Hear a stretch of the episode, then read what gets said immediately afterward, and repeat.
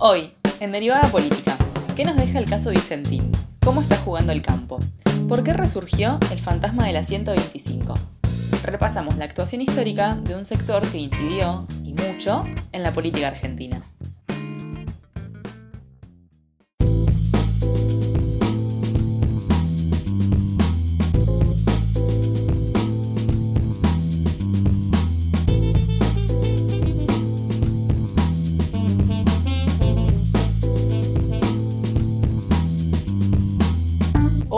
Todos, ¿cómo les va? Sean ustedes muy pero muy bienvenidos al noveno episodio de la segunda temporada de Derivada Política.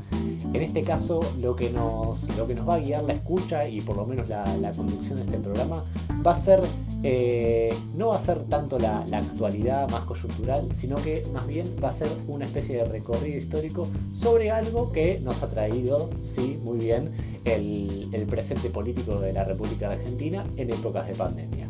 Concretamente lo que estamos hablando es de cómo ha sido la relación o el peso político que ha tenido el campo eh, como actor político a lo largo de los años, producto ¿no? de, eh, de, lo que ha pasado con el caso de Vicentín, las resignificaciones que ha tenido la, empresa Vicentín dentro de la, de la ciudadanía, este sentido de, patria, de me están expropiando algo, esta, esta mezcla con, con, el comunismo de que tanto se ha hablado. Bueno, un poco lo que vamos a, lo que vamos a ver es, vamos a recorrer en gran parte eh, históricamente cómo ha sido la relación del gobierno y de los estados con el sector agrario como sector político y además obviamente como sector económico y a la misma vez vamos a tratar de explicar un poco el sentido que subyace detrás de todo esto y además meternos ya un poco más en, la arena política, concretamente que han estado vinculados con el de Estado y a la misma vez cómo se ha eh, creado esta idea ¿no? de eh, hacer la patria grande y el modelo exportador y muchos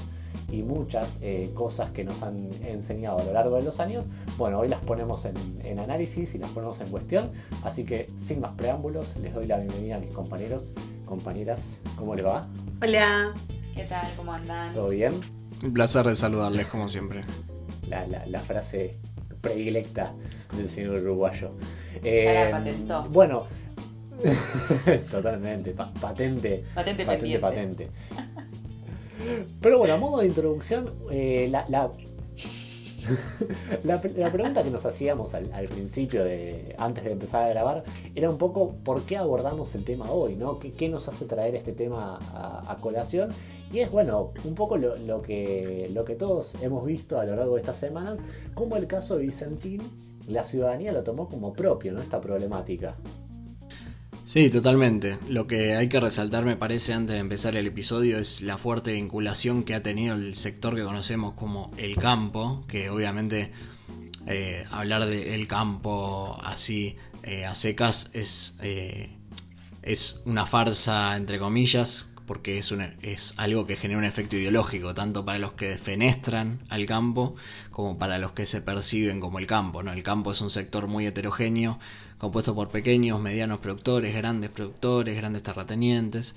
Entonces hablar del campo únicamente es, eh, digamos, eh, eh, justamente para producir determinado efecto en quien, quien escucha esa expresión. Pero lo que quería resaltar es que el campo, como, como se dice, ha tenido participación política activa desde el surgimiento de Argentina como una nación, ¿no? Entonces eso es lo que hoy intentaremos poner bajo la lupa. Y fue un gran artífice de la conformación del Estado Nacional y de la, de la, la, introducción o la inclusión, digamos, de Argentina en un mercado capitalista incipiente, digamos, también, ¿no? O sea, remarquemos la conformación del Estado Nacional también en, en una consolidación de una nueva etapa del capitalismo, que estaba eh, regida por la División Internacional del Trabajo, ¿no? Recordemos un poco los, los apuntes de historia que seguramente todos y todas habremos visto en la escuela o en la facultad, eh, en donde eh, los países como nosotros, como el nuestro, tenían que generar materias primas para exportarle para exportarles a los países industrializados, eh, entiéndase los europeos, ¿no? Entonces el campo vino a motorizar este, este desarrollo nacional y del capitalismo argentino. Sí, eh, por supuesto esta teoría de David Ricardo lo que decía era que Argentina como tenía ventaja para en, todo lo que era el sector agropecuario tenía que dedicarse a eso, así como eh, el resto de los países por ahí tenían una ventaja en producir determinadas manufacturas, se dedicaban a eso y en, el comercio internacional de alguna forma todos los países terminaban beneficiados. Pero bueno, eso es lo que en el primer modelo de país que se instaura en Argentina, justamente parte de esa idea parte de la idea de no producir nada, sino que vender eh, lo que se extrae de la tierra, ¿no? Totalmente. Ro. No, decir a todo este análisis que, por supuesto que eso es un mundo ya viejo. O sea, no solamente, o sea, sin contar la pandemia, eh, ya estábamos en un mundo que tenía fuertes tendencias a cerrarse más que abrirse, más que a los comercios eh, y los, flujos de comercios como se los eh, propugnaba en ese momento. Entonces, también hay un desfasaje respecto de lo que se pretende hacer eh, en Argentina o en los países como que tienen la estructura productiva de Argentina respecto de, obviamente, la comercialización a países que ya no tienen la intención de recibir con los brazos abiertos y ni hablar ahora sí, entrando en el tema pandemia, eh, ahora que no es un mundo que está pensando en comprar eh, afuera, ni, ni comerciar con, ni tener socios comerciales en ese sentido. Nacho. Totalmente, es un mundo viejo, pero hay un patrón, me parece, que, fue el que por lo menos yo fui observando, ¿no? A medida que fui investigando todo esto, es que eh, digamos, la sociedad rural, que es la representante de los sectores más pudientes del campo, los sectores más, este, los productores grandes, los terratenientes grandes, siempre tuvo conflictos con los gobiernos populares, y por popular no me refiero a eh, gobiernos peronistas, como se suelen autodenominar, sino, porque de hecho, por ejemplo, con Menem no tuvo ningún problema, al contrario, sino gobiernos eh, populares, por ejemplo, el de Irigoyen fue el primero con el que tuvo problemas. Eh, y el patrón para mí ahí es que se empezaba a discutir un modelo de país alternativo a ese modelo agroexportador de, de no producir nada con Irigoyen.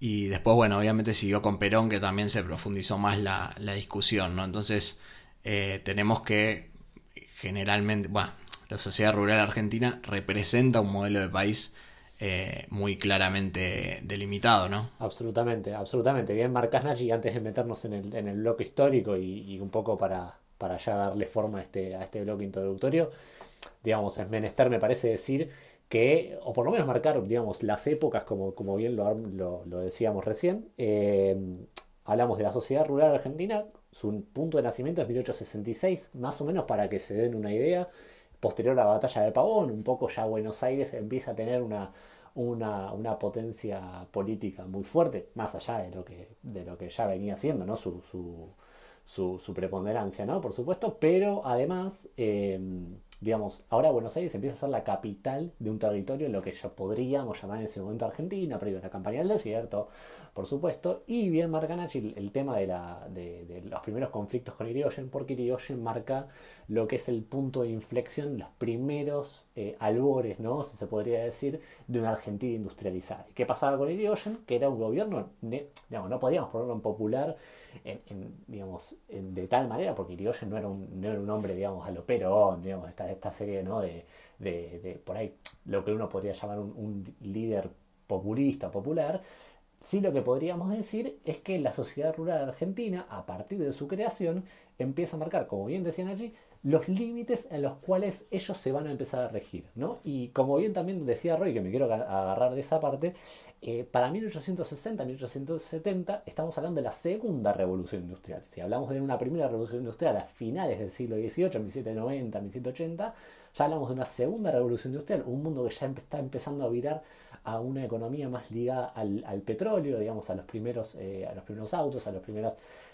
Obviamente son todas cosas que apelan a un mercado interno, es decir, los países que pueden importar petróleo, que pueden producir eh, bienes como automóviles, trenes, eh, diferentes, diferentes fábricas ya más ligado a la industria más liviana o pesada o mediana, sí obviamente van a operar un mercado interno. Entonces, como bien marca Ro, ahí es cuando se empieza a cerrar. Bueno, Argentina recién ahí empiezan a hacer su primer, digamos, su primera conexión o alianza de clases, que es un, que es un término que, se ha usado mucho a lo largo de la historia, entre lo que es el campo y el, sector industrial, que recién va a llegar con el peronismo, recién para 1940, pero sin querer meterme demasiado en historia para, para seguir el debate de este bloque. Sí, yo creo que la historia igual empieza en, obviamente en 1870 con la conquista del desierto, ¿no? Que fue el Estado ya directamente con integrantes de, va, el Estado que es eh, inaugurando o poniendo al sector agropecuario como la clase dominante argentina, ¿no? Eh, digo, es el Estado armándose, yendo... Que la sociedad rural financió esa, esa campaña, perdón. Claro. Dato no menor. Pero ya, claro, pero a través del Estado fue, o sea, el Estado fue, eh, hizo una masacre, aniquiló a todos los pueblos originarios y después repartió las tierras entre un, unas poca cantidad de apellidos que hoy están representados en la política todavía, apellidos como Martínez de Oz, como fue el ministro de Economía de la dictadura, apellidos como Larreta, que lo conocemos muy bien, eh, apellidos como Bullrich, eh, digo, no, no es que el campo tiene que hacer lobby, ¿no? A veces, sino que tiene directamente representantes en el poder político.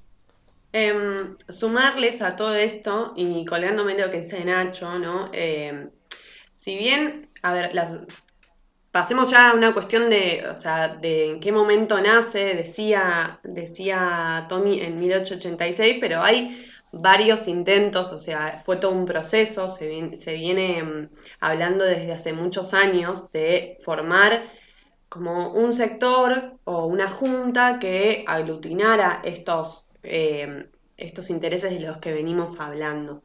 Y eh, respecto a esto de que dice Nacho de la representación en el Estado que tienen directa. Por ejemplo, uno de los que primero, eh, de los que primero se acerca o saluda, si se quiere, a esta creación de la sociedad rural argentina en el 66 es Sarmiento, quien va a ser luego presidente en, en Argentina. Y nombrando a Martínez de Oz, hay que decir que en agosto lo proclaman como el primer presidente eh, a José Martínez de Oz lo proclaman como el primer presidente de la Sociedad Rural Argentina. Y en eso es importante decir que eh, lo que se forma es una sociedad como de hacendados, pero también se empiezan a abogar la representación de otros sectores, también aglutinados en la idea esta de campo que después nosotros eh, problematizamos, digamos, que hablamos en la introducción, y recontra importante diferenciar lo que decíamos respecto de la mal llamada campaña del desierto que sucedió en Argentina, que luego se reparten las tierras de forma, eh, si se quiere, casi de favor de amigo y se, la quedan, se quedan en manos privadas, porque no es lo que sucedió en otros países, como también, como por ejemplo Estados Unidos, digo. Em, acá la tierra se concentró desde el inicio de la conformación del Estado Nacional.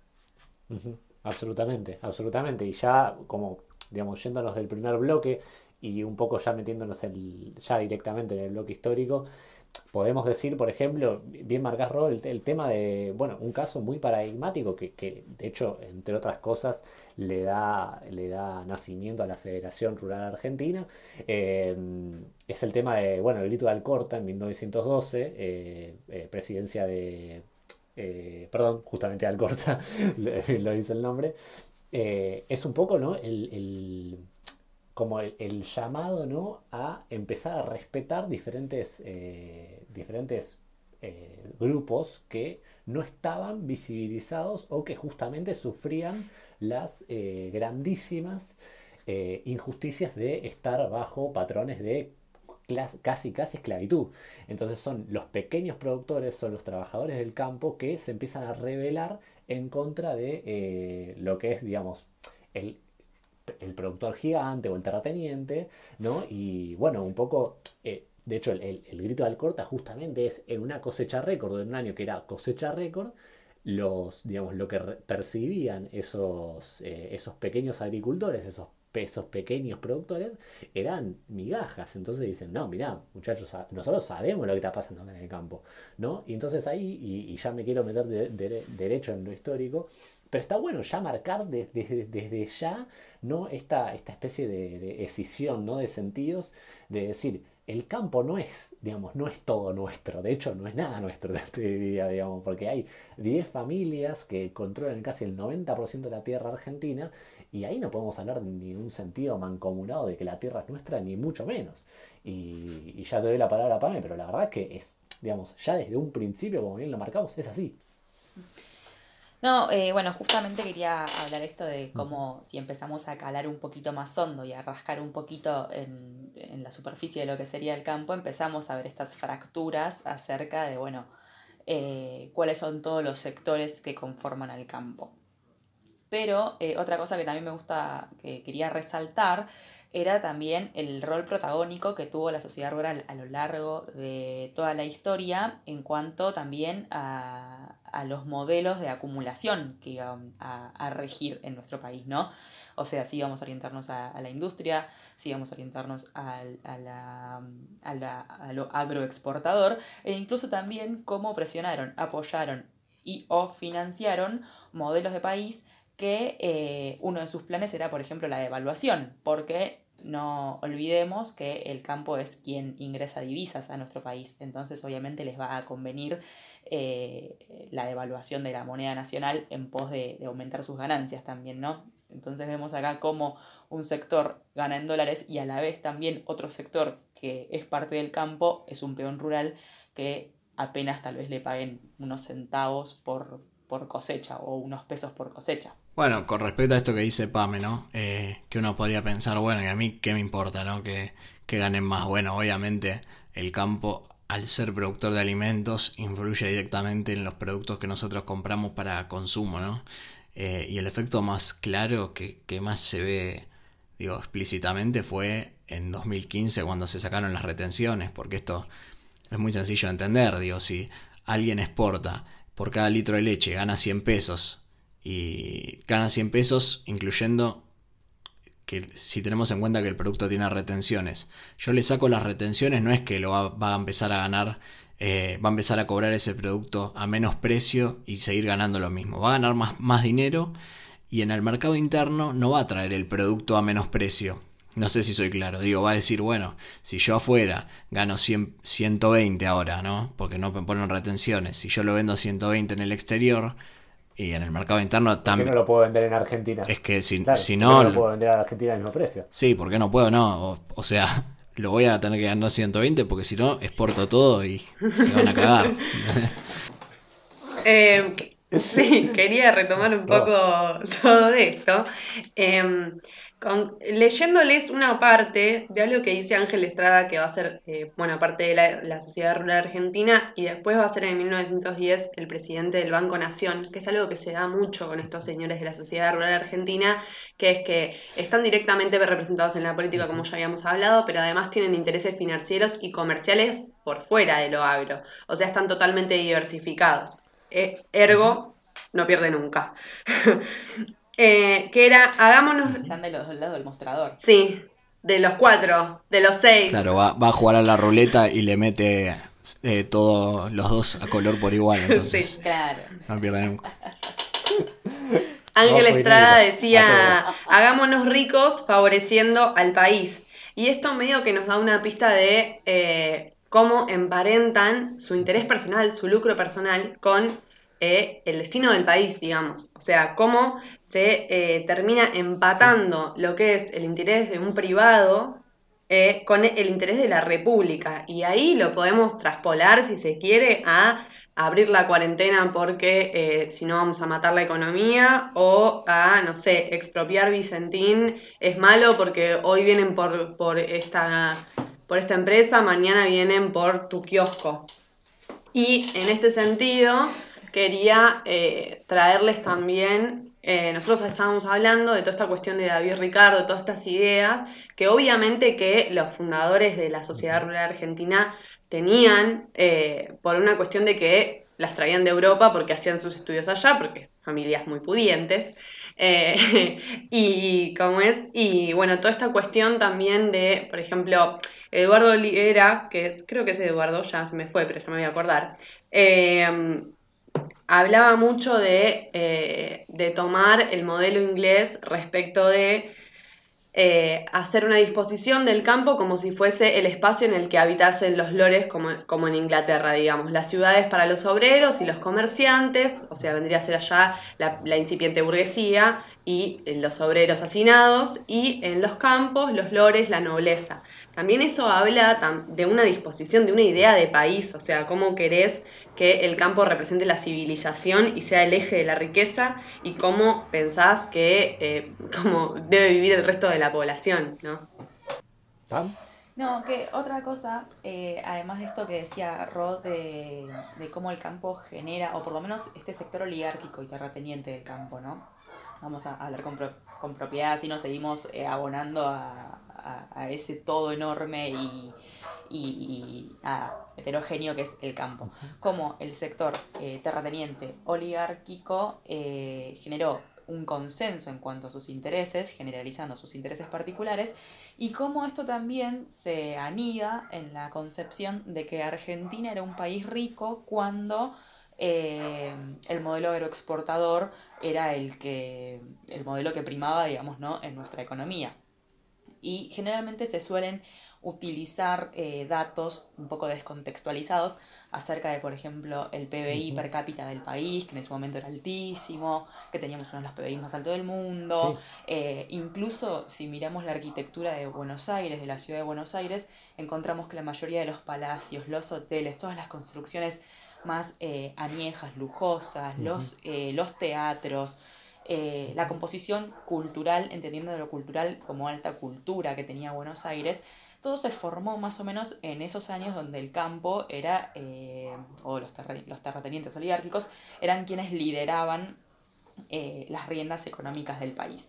Ahora bien, si tal vez empezamos a escarbar un poco en cómo eran las condiciones de vida de la gente, cómo eran las condiciones de vida de los trabajadores y trabajadoras, vamos a encontrar que eh, sí, había mucha riqueza, pero obviamente mucha riqueza concentrada. Entonces, ¿podemos hablar de que Argentina era un país rico o que había pocos ricos en Argentina que tenían mucha plata y mucha gente que eh, estaba viviendo, digamos, básicamente con una escasa cantidad de derechos y, una escasa dignidad humana en este sentido, ¿no? Sí, lo que, lo que yo creo, bueno, a ver, está, está perfecto el, razonamiento que hace Pame, porque de hecho, a ver, distribuir, eh, de hecho, a ver, Perón tenía una frase, no, por inaugurar a Perón, ¿no? Pero digo, Perón tenía una frase que dice, con dos pollos pueden comer 10 personas. Eh, digamos, la estadística, en este sentido, decía Perón, eh, la estadística te marca que con un pollo pueden comer 10 personas cuando en realidad ese pollo se lo comió uno solo. Entonces, un poco la estadística, muchas veces del PBI, se habla del PBI de per cápita de esa época. Sí, bueno, pero no es lo mismo si vos tenés 10 millones de dólares, repartírselo dentro de 10 personas que 40, está perfecto, pero si de esas 10 personas si se llegan, digamos, se llenan los bolsillos con la gran mayoría de la plata, es una cuestión. Como también no nos vamos a, sorprender que eso, además, es esa época del, modelo del exportador, porque además Argentina ingresa al mundo de manera definitiva de esta manera, no nos va a sorprender que eso esté calado además muy hondo en, el sistema educativo argentino. Y además, eh, algo que también resonaba mucho en nuestras conversaciones eh, fuera de aire es, por un lado, digamos, la lo importante que fue el modelo de exportador a nivel educativo, ¿no? Cómo eso se metió directamente en los sistemas educativos argentinos y cómo eso empezó a, estar como diciendo, bueno, che, qué, época próspera la campaña del desierto, qué, época próspera el modelo del exportador. Y también algo que, me parece que Rolo lo, marcó muy bien, la como la, impronta poco republicana que tienen estos sectores, porque cuando, por ejemplo, les convino hacer un golpe de Estado para derribar a diferentes gobiernos, lo hicieron sin ningún tapujo para justamente privilegiar sus propios intereses económicos por sobre el resto. Entonces, ¿cómo, cómo fíjense, y, termino con esto, cómo los, los intereses de lo nacional, cómo, cómo bajo lo nacional se puede, digamos, se puede decir cualquier cosa, ¿no? En definitiva. Creo que me voy a adelantar a lo que va a decir Pame, pero la conquista del desierto y la escolarización vinieron de la mano para formar al Estado argentino en sus comienzos, o sea que no es casualidad tampoco. Quería darle, pero quería darle el pie, amigo. Era la palabra mágica para que yo empiece a hablar. ¿Cómo? No, igual lo que, lo que quería eh? agregar. bueno, me tocaba a mí. Lo que quería agregar es que esto que vos decís de la distribución es clave para entender, porque justamente el peronismo lo que viene a romper con esto es sacarle parte de esa tajada al campo para repartirla y fomentar una industria nacional. Y ahí es donde empieza un poco los conflictos, ¿no? El primer plan quinquenal de Perón, de cobrarle retenciones vía el IAPI, el instituto que utilizaba el peronismo en esa época, ¿no? Instituto Argentino para la Industria. Lo que vos decías, Tommy, del, del, sistema educativo, era también algo que nos distinguía como país, porque Argentina era, eh, eh, no quiero decir el único porque no tengo el dato certero, pero eh, de Latinoamérica uno de los países con, con, una tasa de alfabetización más alta, que eso nos distinguía bastante en la región, y también medio que abonaba a esta idea de Buenos Aires o de Argentina como un país súper cultural y súper rico, ¿no? Porque si eh, nos centramos en la cantidad de teatros que hay, por ejemplo, en la ciudad de Buenos Aires, la cantidad de librerías que había también en la ciudad de Buenos Aires, la cantidad de eh, escuelas secundarias, aunque en ese momento no eran escuelas secundarias masivas, pues recordemos que a gatas la gente terminaba el primario, la gente de a pie, ¿no? los, hijos de los trabajadores, por ejemplo. Eh, y encima también que ya teníamos un sistema universitario formado, por lo menos universidades formadas, le daban a Argentina como esta distinción de, país, no con un sistema educativo formado como lo conocemos hoy, pero sí con instituciones educativas. Y aparte también, a partir del siglo XX, se empieza a tomar al gaucho y a la cuestión relacionada con el campo como el símbolo del ser nacional. Entonces acá también tenemos otra idea que eh, construye y ayuda a que tomemos al campo como una cuestión eh, no, no sé si decirla neutra, pero sí eh, unívoca y que nos distingue como eh, nación, como argentinos. Digo, el gaucho que había sido perseguido con, con, con la, digamos, cuando empieza a ver la propiedad privada de las tierras y después se lo convirtió en... Claro, o sea, pasó de ser eh, lo más bastardeado y ninguneado, recordemos los escritos de Sarmiento, a ser el, el símbolo nacional, ¿no?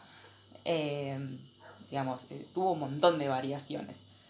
Y eh, lo último que quería decir acerca de, eh, de lo educacional, de lo educativo, es aportar un contexto a un dato. Esto que hablabas, Tommy, recién del peronismo y lo que hablábamos hoy de, bueno, si Argentina era un país rico o si había riqueza para pocos.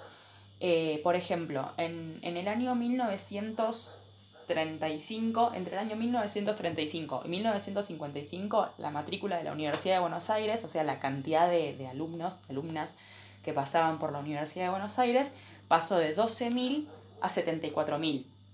¿Qué pasó en el medio para este crecimiento exponencial?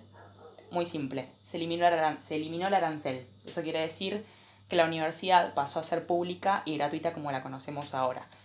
Entonces, vos pasaste de 12.000 a 74.000, o sea, un crecimiento enorme y terrible solamente en la Universidad de Buenos Aires en 20 años porque pasó a ser gratuita. Ahí tenemos un contexto que, eh, que, marca, digamos, eh, o sea, que contextualiza el dato, ¿no? Esto que hablábamos hoy de la riqueza, de la ciudad cultural, de esto que lo otro, bueno.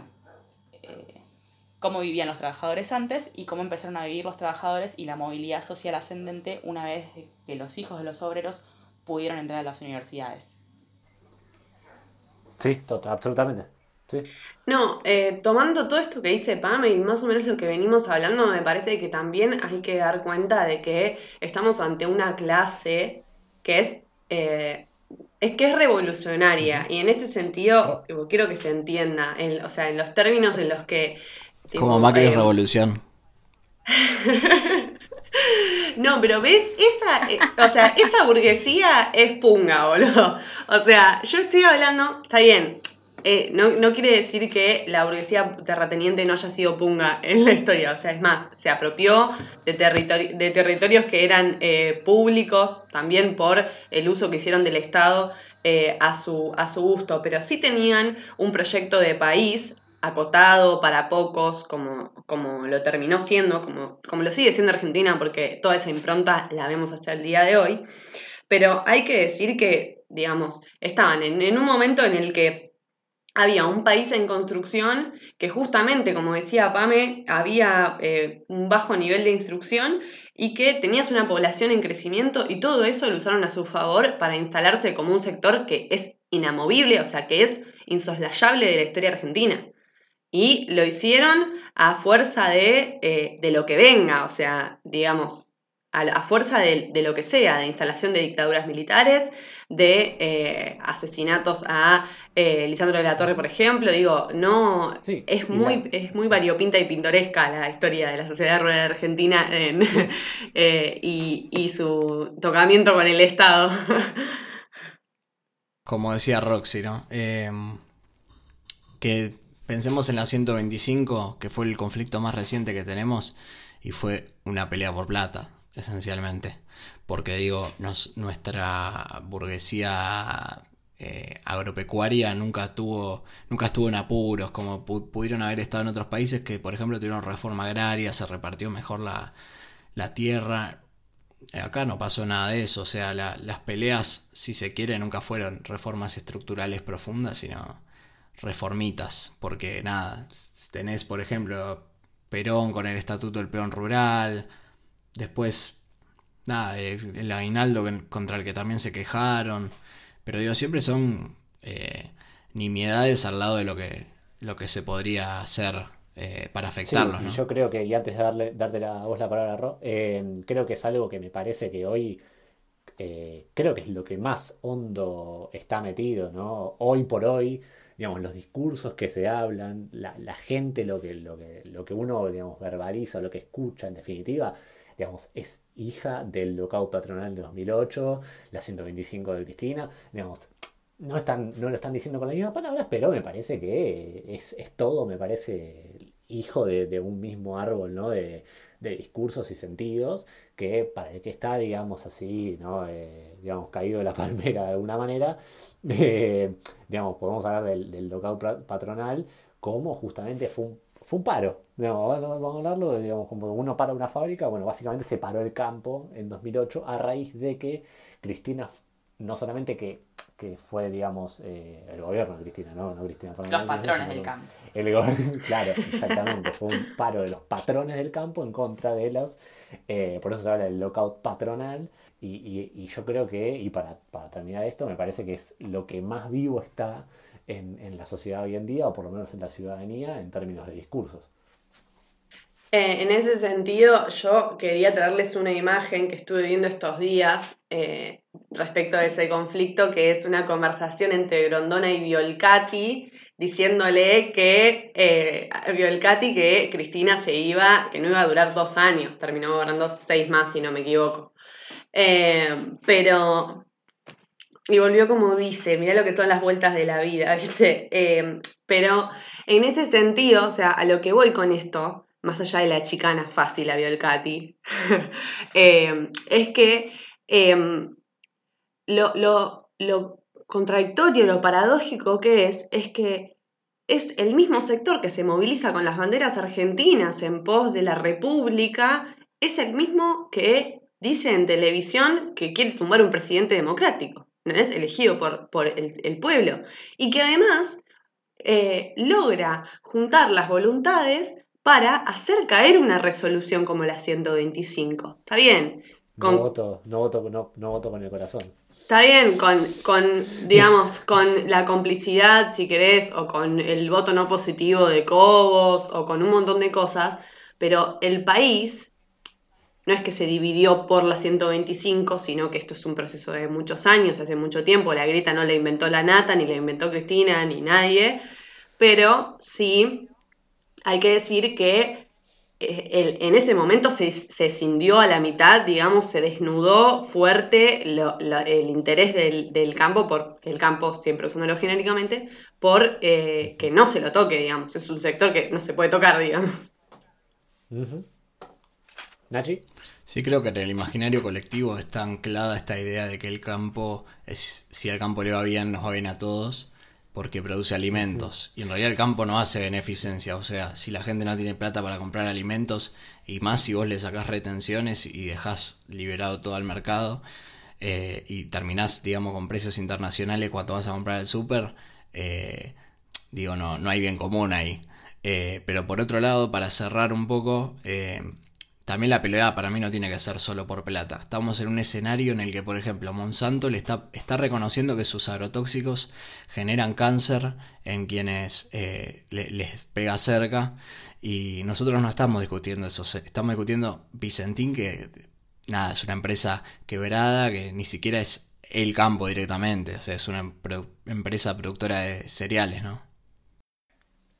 Sí, yo con respecto a eso, Nachi, que, que, que marcás muy bien, me, me, tomé el trabajo de leer un poquito, no voy a leer porque son, es un paper de no sé cuántas hojas, pero es una investigación muy interesante de Valeria Hernández y Carla Gras para el CONICET que hablan un poco de el, cambio de modelo productivo, este, este, tema de los transgénicos a partir de la década de los 90. Un poco cuando se abre bastante más la economía con, con, la década de los 90, un sector beneficiado claramente fue el campo, pero es justamente el, el, origen de los primeros transgénicos que no solamente lo, que permiten es manipular mucho más el cultivo, te permiten, digamos, eh, no solamente eh, ser más específico en lo que querés conseguir como cultivo, sino también poder cultivarlo a grandísimos, eh, a grandísima escala y hacer que un cultivo te rinda mucho más y además hacer rotación de cultivos de, manera mucho más satisfactoria. Y además lo que, lo que me pareció muchísimo más interesante es cómo, eh,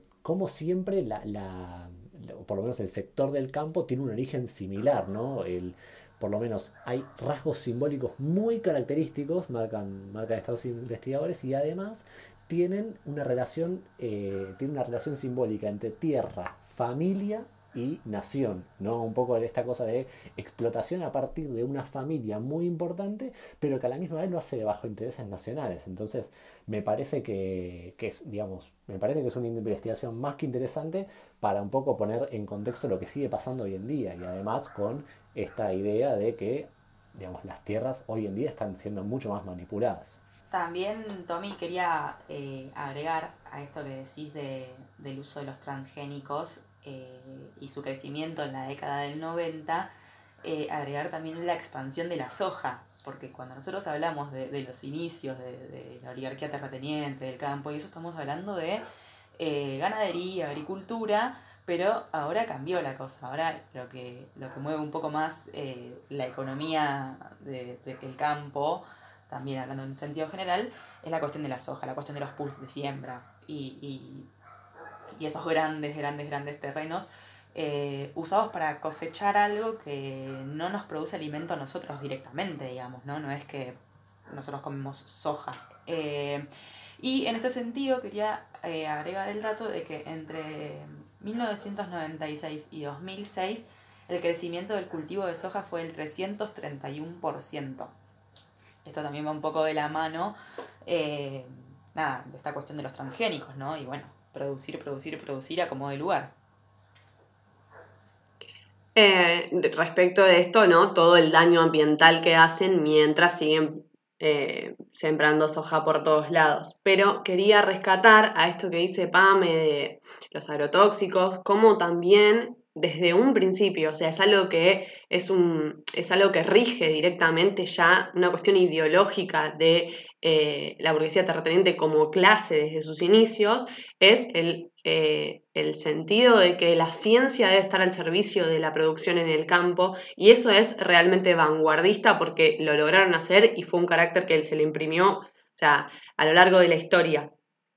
En ese sentido, decir que eh, tienen claramente una propensión o una mirada, si se quiere, eh, recontra positivista. Eh, aparte, hay una cuestión de racionalidad capitalista que tienen respecto de mejorar y apelar a la ciencia como una forma de, de mejorar sus ganancias. Digo, todo, todo el constructo de empresario moderno, del que se hacen eco incluso hoy los empresarios argentinos, parte de esa mirada eh, eh, europeos, europeicéntrica, digamos, que sale de, las escuelas europeas, de las escuelas de pensamiento europeas que traían y que fueron llevando eh, a lo largo de la historia, digamos.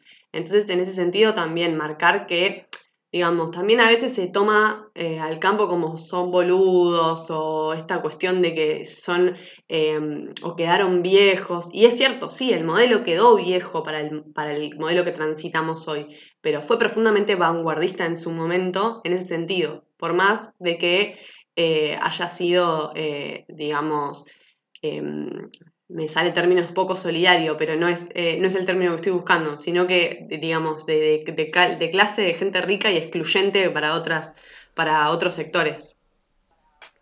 Sí, obvio. Nach, ¿y cerramos?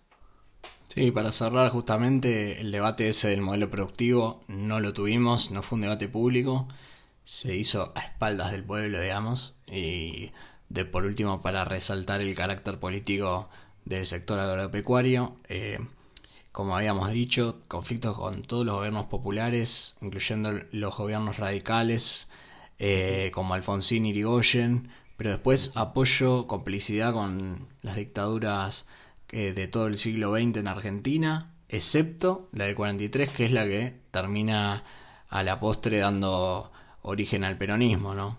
Entonces digo, siempre han tenido participación política. De hecho, los presidentes cuando iban a la Sociedad Rural Argentina, a la inauguración de la exposición anual, siempre eran guabucheados o aplaudidos. Cuando fue Menem incluso hubo un grupo que agredía a los que eh, no, no estaban, no eran partidarios de él. Digo, una participación política muy clara en toda la historia argentina, ¿no? Sí, sí, no hace falta ni, o por lo menos recordar el, el abucheo conocidísimo de, de Alfonsín, ahora verdaderamente no me acuerdo el año en el que fue, pero que ese va 88. 88, gracias por el dato Nachi, eh, que se ha abucheado absolutamente por toda la sociedad rural argentina en Palermo, en la rural justamente, y digamos, también marcando que un presidente tiene que ir a la sociedad, digamos, a la rural para decir, hola muchachos, soy yo. Miren que me tienen que dar bola, eh. cómo te vas de ahí, claro, y de acuerdo a cómo te vas, te va a ir básicamente. Bueno, el que cortó con eso fue Néstor en, que decidió no mandar más representante del Ejecutivo a, la sociedad rural, ¿no? Roxy. No, nada más que mm, hablar un, poco, digo, cerrando con esta cuestión que venimos hablando, creo que está clarísimo eh, que fue toda una construcción lo que se generó, digo, lo que pasó con las marchas eh, a favor de Vicentín también tiene todo una raigambre en esta cuestión de la república que veníamos hablando y que es claro que si bien, digamos, no se trata explícitamente de eh, el campo que tenemos en la cabeza, sí es una construcción social que tiene mucho que ver con la historia argentina y que tiene mucho que ver con lo que nos enseñan en el colegio eh, y, en la escuela y lo que nos enseñan eh, desde chiquitos, que creemos que es digamos, la ilusión de país, la, película de país que, tenemos en nuestras cabezas. Sí, sí, yo creo que como conclusión podemos marcar tres grandes aspectos que, marcábamos antes de, salir al aire. Eh, un poco la, primera es, digamos, que detrás de, toda esta, de toda esta idea de república, de país que promueve el campo, siempre esta cosa de el suelo es de todos y nosotros lo producimos para el bien de todos que podamos consumir, detrás de ese republicanismo y nacionalismo hay intentos muy concretos de interceder en la política democrática, eh, ya sea eh, avalando un golpe de Estado o avalando un presidente democrático. Eh, hay, contados ejemplos, ya los dijimos. En segundo lugar, que tiene un anclaje muy poderoso en el tema educativo, que, data de la conquista del desierto, que data de, bueno, de, los presidentes de la generación del 30, digamos, un montón de de, por lo menos de, evidencias que hoy tenemos y que no hace falta destacar, y además que son un actor económico y político fundamental en, el, en la diaria que te permiten, o que por lo menos a las evidencias nos, nos, traemos, ¿no? Un poco, digamos, que un cacerolazo sea, digamos, auto, autoconvocado de alguna manera por la ciudadanía propia en, función de no toquen al campo porque es de todos, ¿no? Y ahí creo que tenés el, como el producto cerradito de, todo esto que venimos hablando hoy. Y no hablamos de la convocatoria de la nación, otro. Absolutamente, y que conflictos muy, muy muy, digamos, muy recientes como el lockout patronal y la 125 está más que, más que latente y que me parece que esos discursos se están hablando hoy en día. Pero bueno, eh, creo, que, creo que eso ha sido creo que un gran programa de los mejores creo que, hemos tenido porque hemos desarrollado todo, todo, no, nos quedó creo que eh, no dimos puntada sin hilo, así que bueno, eh, les recomendamos que nos sigan en nuestras, nuestras redes sociales, en arroba derivada política en Instagram, en arroba derivada P en Twitter, eh, y que nos escuchen en Spotify, en YouTube, en donde puedan y nos encuentren. Así que el abrazo para todas, todos y todos ustedes y será hasta la próxima. Chao, chao.